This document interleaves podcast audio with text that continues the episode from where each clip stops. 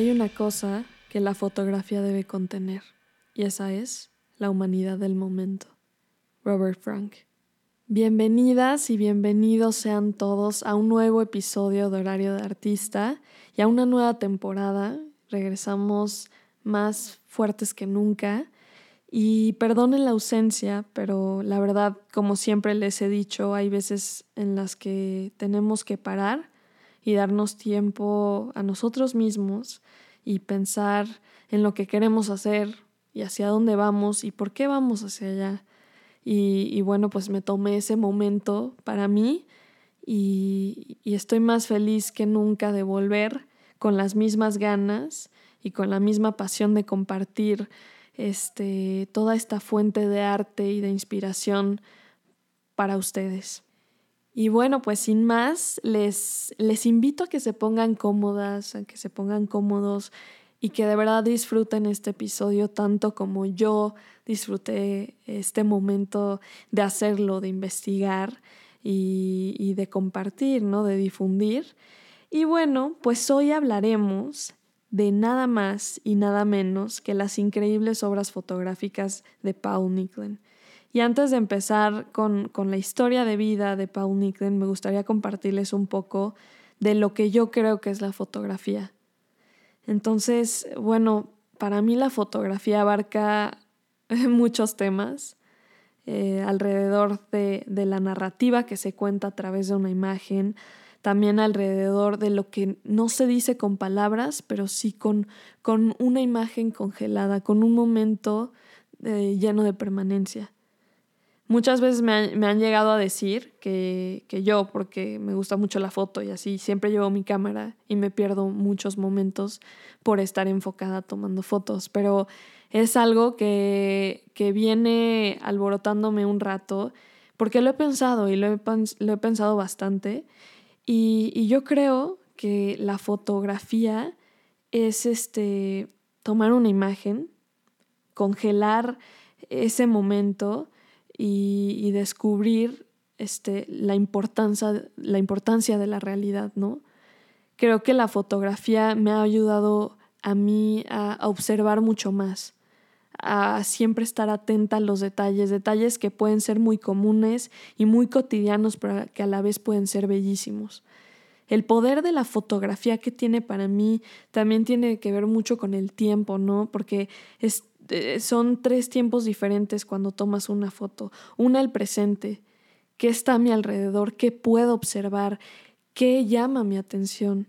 Otra, el pasado, cuando das clic a, la cámara y ese momento congelado, ya sea un retrato, este, un, un, un paisaje, este, o incluso una foto de un animal, de, de una hamburguesa, de lo que sea, ese momento ya fue.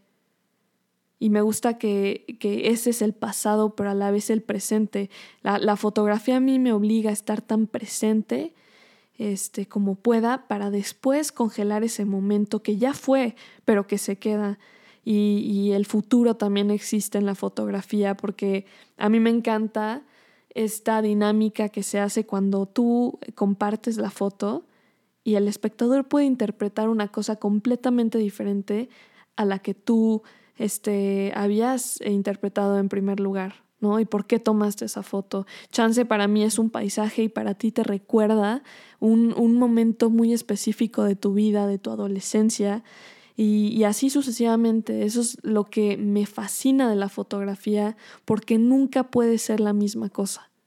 Y como pueden ver, me inspiré, porque realmente la fotografía, eh, para mí personalmente, abarca, abarca un todo. Pero basta de escucharme, la verdad es que me encantaría escucharlos a ustedes. Ya saben que este es un espacio para todos.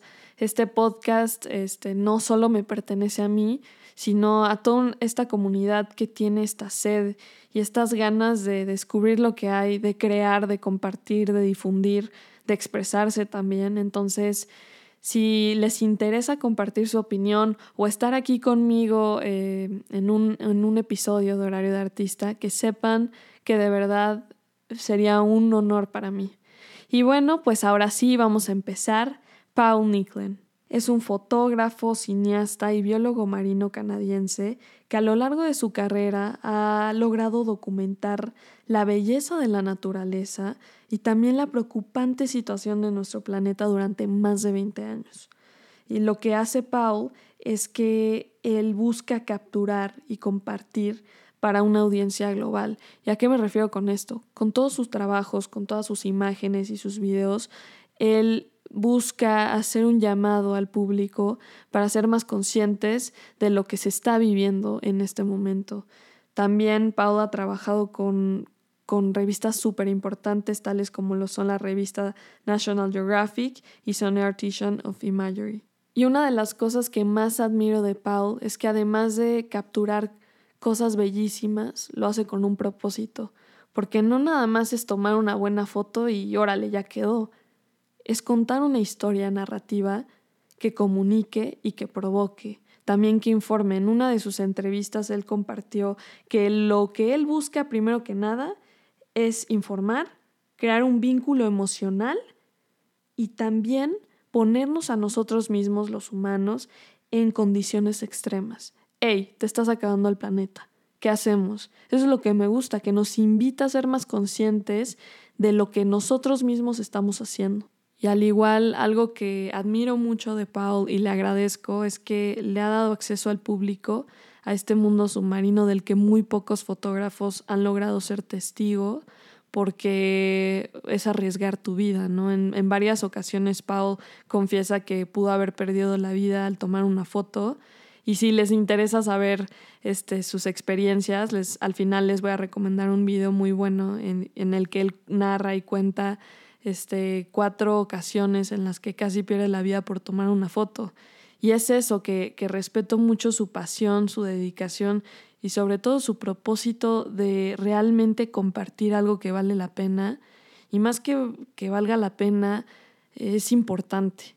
Y precisamente la importancia que Paul le da a todas sus historias a través de la imagen, a través del fotoperiodismo y a través del documental, eh, lo han hecho ganar más de 30 premios de los más importantes. Digo, cualquier fotógrafo desearía ganar estos premios y Paul lo ha logrado.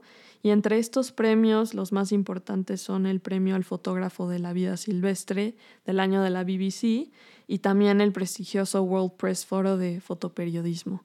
Y algo sumamente respetable de la carrera de Paul y de su trayectoria es el papel que ha tomado por ser parte de una comunidad más consciente que, se preocupa por su planeta, ¿no?